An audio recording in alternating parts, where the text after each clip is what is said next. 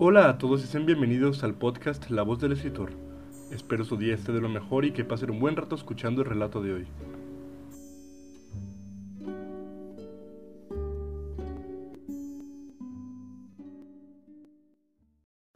Acostado en posición fetal, me lamentaba entre sollozos por mi propia estupidez mientras pensaba qué bello será el momento de mi muerte.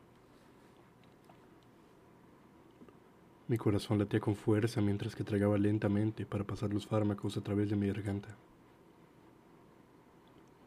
La sábana sobre mí se deformaba levemente al son de mis piernas temblantes y mis ojos, hechos un océano, se enrojecían a la par que mi sentimiento de impotencia crecía un sentimiento orgullosamente cultivado por años de autocastigo.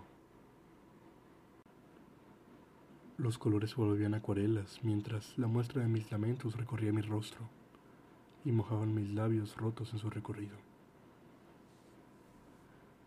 Los azules cobertores delineaban mi repugnante figura, y cuando mis lágrimas las mojaron lo suficiente, mi rostro se podía ver remarcado en ellas, como si fuera el recuerdo de las tragedias pasadas.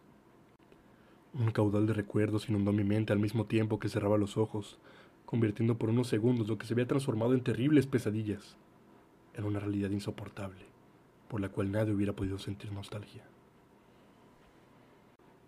Me figuraba en aquellos callejones de antaño, imitando la misma pose. Para este momento ya no era nada nuevo el ponerme en dicha posición. De hecho, ahora que lo veo desde donde estoy, ambos instantes tienen cierto parecido solo que en vez de mis suaves y consolantes cobertores, se encontraba el frío suelo de asfalto que cubría la gran urbe que habíamos construido. Y entre señales de lamentos, hilillos de sangre se deslizaban sobre mi piel hasta empapar mis ropas. Un trío de sombras irreconocibles se alejaban mientras el olor a hierro crecía en el ambiente, y mi visión se nublaba por un rojo carmesí. Reviví también los recuerdos de todas las humillaciones a las que me sometió mi familia años atrás.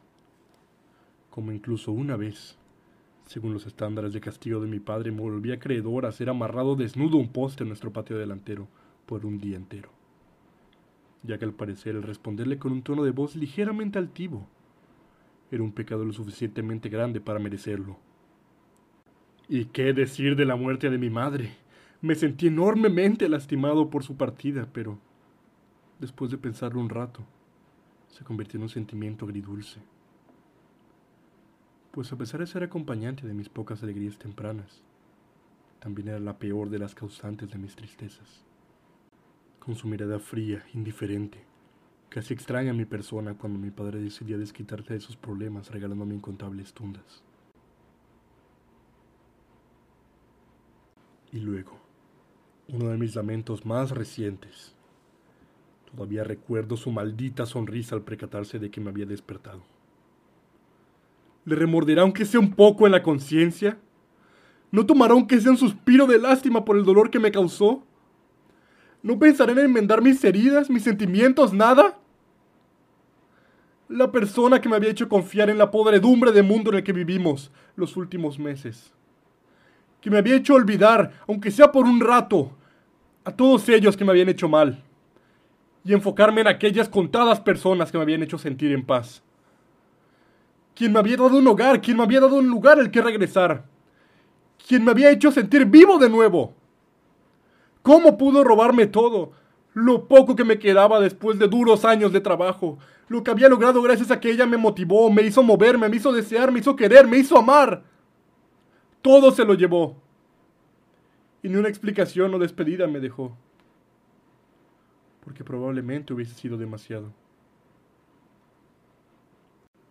Reviví esos y muchos más momentos de tristeza, angustia, dolor, humillación, impotencia, incontables veces mientras que la medicina a todos mis problemas empezaba a hacer efecto.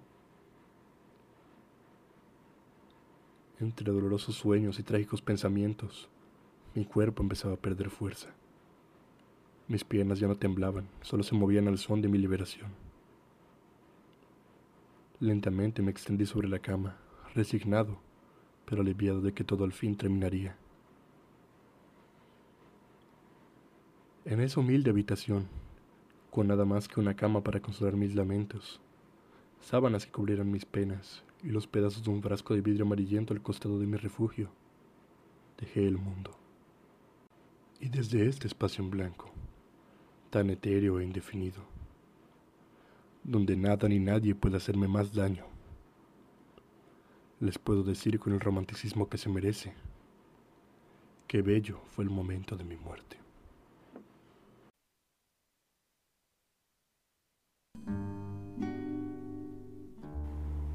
Y ese fue mi escrito, que bello fue el momento de mi muerte. Aunque es un poco corto, puedo decir que está enormemente cargado de sentimiento.